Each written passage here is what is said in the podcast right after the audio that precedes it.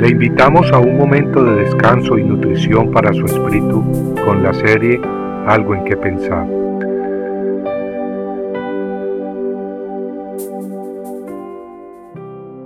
Les mostró todos sus tesoros. Aún en el asunto de los enviados de los gobernantes de Babilonia, que mandaron a él para investigar la maravilla que había acontecido en la tierra, Dios le dejó solo para probarle a fin de saber él todo lo que había en su corazón. Segunda de Crónicas 32-31.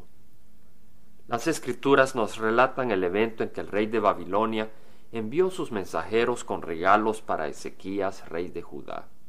El rey Ezequías había sido sanado milagrosamente por Dios de una enfermedad mortal, y además Dios había hecho retroceder milagrosamente la sombra sobre las gradas como señal de que curaría a Ezequías. Cuando los mensajeros de Babilonia llegaron a Jerusalén, Ezequías los escuchó y les mostró toda su casa del tesoro, la plata y el oro, las especias y el aceite precioso, su arsenal y todo lo que se hallaba en sus tesoros. No hubo nada en su casa ni en todo su dominio que Ezequías no le mostrara. Tal como leemos en Segunda de Reyes capítulo 20, el profeta Isaías fue donde el rey Ezequías y le preguntó qué habían dicho los mensajeros y qué habían visto. Y Ezequías respondió, Han visto todo lo que hay en mi casa, no hay nada entre mis tesoros que yo no les haya mostrado. Dios había prosperado de gran manera a Ezequías, tal como leemos en Segunda de Crónicas 32, 27 al 29, tenía muchas riquezas y honores, Hizo para sí depósitos para plata, oro, piedras preciosas, especias, escudos y toda clase de objetos de valor.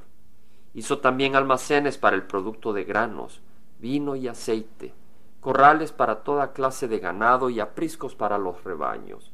Se edificó ciudades y adquirió rebaños y ganados en abundancia, porque Dios le había dado muchísimas riquezas. Vemos pues que Dios le había dado muchísimas riquezas. Y cuando llegaron los mensajeros de Babilonia, Ezequías le mostró todo lo que tenía. Y tal como leímos al principio, en el asunto de los enviados de los gobernantes de Babilonia, Dios lo dejó solo para probarle, a fin de saber él todo lo que había en su corazón. Amigos, ¿qué hay en nuestros corazones?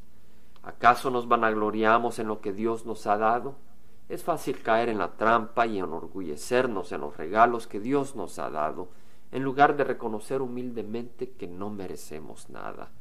Es posible pues vanagloriarnos en el don de lenguas y ver de menos a quienes no lo han recibido, o vanagloriarnos en el don de enseñanza o en una voz hermosa que Dios nos ha dado para alabarle en la congregación.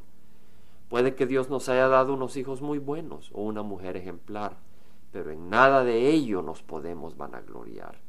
Las escrituras nos hablan claramente al respecto en Jeremías 9, 23 al 24. Así dice Jehová, no se gloríe el sabio de su sabiduría, ni se gloríe el poderoso de su poder, ni el rico se gloríe de su riqueza, mas el que se gloríe, gloríese de esto, de que me entiende y me conoce, pues yo soy Jehová que hago misericordia, derecho y justicia en la tierra, porque en estas cosas me complazco, declara Jehová.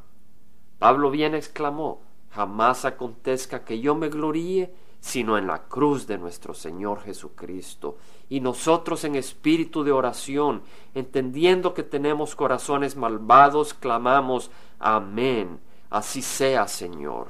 Te lo pedimos en nombre de nuestro Señor Jesucristo. Amén compartiendo algo en que pensar, estuvo con ustedes Jaime Simán. Si usted desea bajar esta meditación, lo puede hacer visitando la página web del Verbo para Latinoamérica en www.elvela.com. Y el Vela se deletrea E L B de verdad E L A, donde también encontrará otros materiales de edificación para su vida.